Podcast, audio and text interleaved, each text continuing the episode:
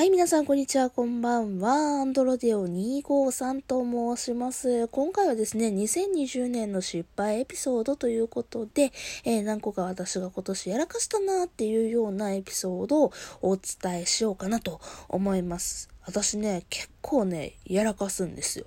もうね、本当にね、おっちょこちょいっていうのかな。なんかね、細かいミスをね、連発するような人間でして、で、今年もね、私も、わあ、やっちゃったなーっていうようなことが何回かあったんですよ。まあ、まず1個目。私が今配信しているこのラジオトークという媒体にはですね、コラボ機能というものがあるんですよ。他の配信者さんと一緒にラジオを撮るっていう機能なんですけども、その、まあね、コラボ機能を使って配信しましょうよ、収録しましょうよっていう時に、あのね、お約束の時間をね、1時間間違えて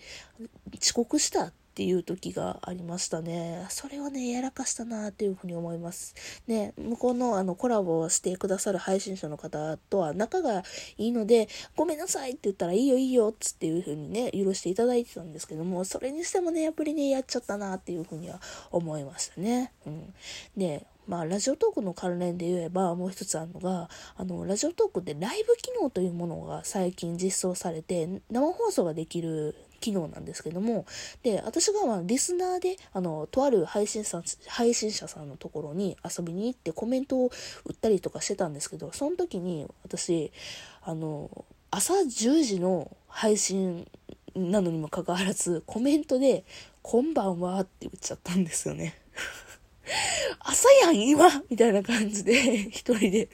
あ、すいません、今朝でしたねつって、あの、すぐにフォローしたんですけど、生放送やからコメント消せへんし、ああ、恥ずかしいみたいなこともありましたね。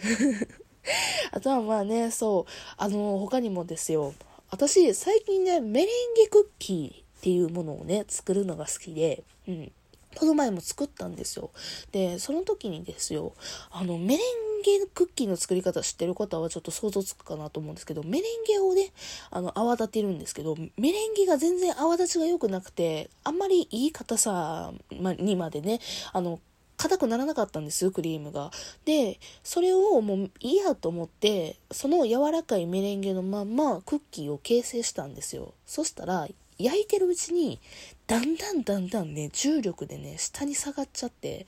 あの、まあ普通のね、ハートとかそういうね、クッキーやったらまあいいかなっていう風になったんですけども、私一つ、あの、ろうそくの形を、あの、クッキー作って焼いたんです。そしたらですね、ろうそくがなんと、だんだんだんだん下に下がってって、なんかね、あの、丸みを帯びちゃって、おっぱいみたいになっちゃった。おっぱいみたいになっちゃったんですよね。で、この、あの、トークの、まあ、いわゆるサムネイルというのかな、番組の、その、画像があると思うんですけど、その画像を、あの、私が失敗したメレンゲクッキーの写真にしております。これ、おっぱいに見えたら、ちょっとね、あの、私も残念やし、それはそれで、みんな見てる人もちょっと残念かなっていうふうには思っちゃうんですけど、うん、あの、そんぐらいおっぱいに似た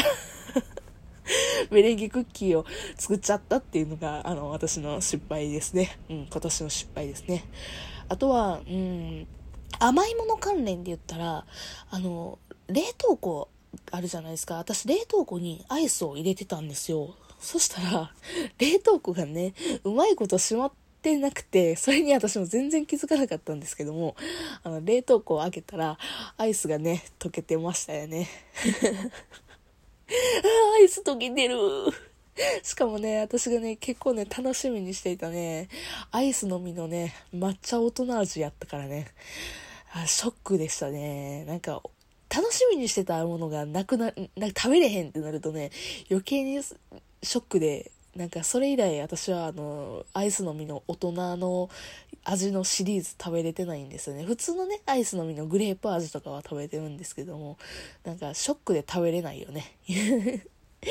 あとはそう、うん、そうだな。私、あれなんですよ。さっきも言ったみたいに、ちょくちょくね、おっちょこちょいで、で、あの、仕事とかで帰るじゃないですか。ね。で、私、通勤を電車で行ってるんですけども、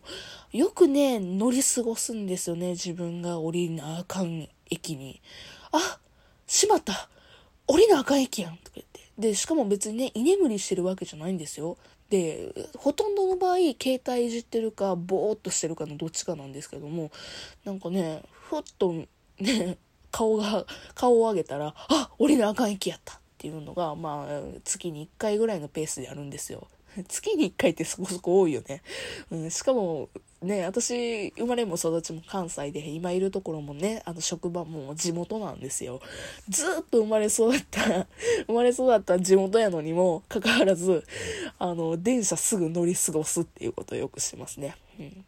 まあ地元やったら地元も良くないんですけども、実はね、私、遠距離恋愛中の彼氏がいるんですね。あの、私は関西で、向こうは関東だ、あの、彼氏の方がね、関東にいてっていう感じで、あの、遠距離恋愛してるんですけども、今年はほら、コロナ禍でね、あの、遠距離恋愛してると、全然会えなかったんですね、このコロナ禍で。うん、半年以上、具体的に言うと2月の末から会えずに、えー、8月ぐらいまで、8月の中旬までずっと会わなかったんですよ、このコロナ禍で。けど、あのー、8月のそのお盆休み連休はちょっとさすがに一度は顔を合わしたいなっていうところで、あの、行ったんですよね、私が関東の方に。で、やっと会える、やっと会える、半年間ずっと待ってた、半年ぐらいな、半年ですよね。ずっと会えずに、で、顔も見れずに、まあ電話はしてるけども、ね、あの、ずっと触れ合えなかったっていう期間が長くて、で、やっと会えるみたいな感じでね、新幹線乗って、じゃあいざ、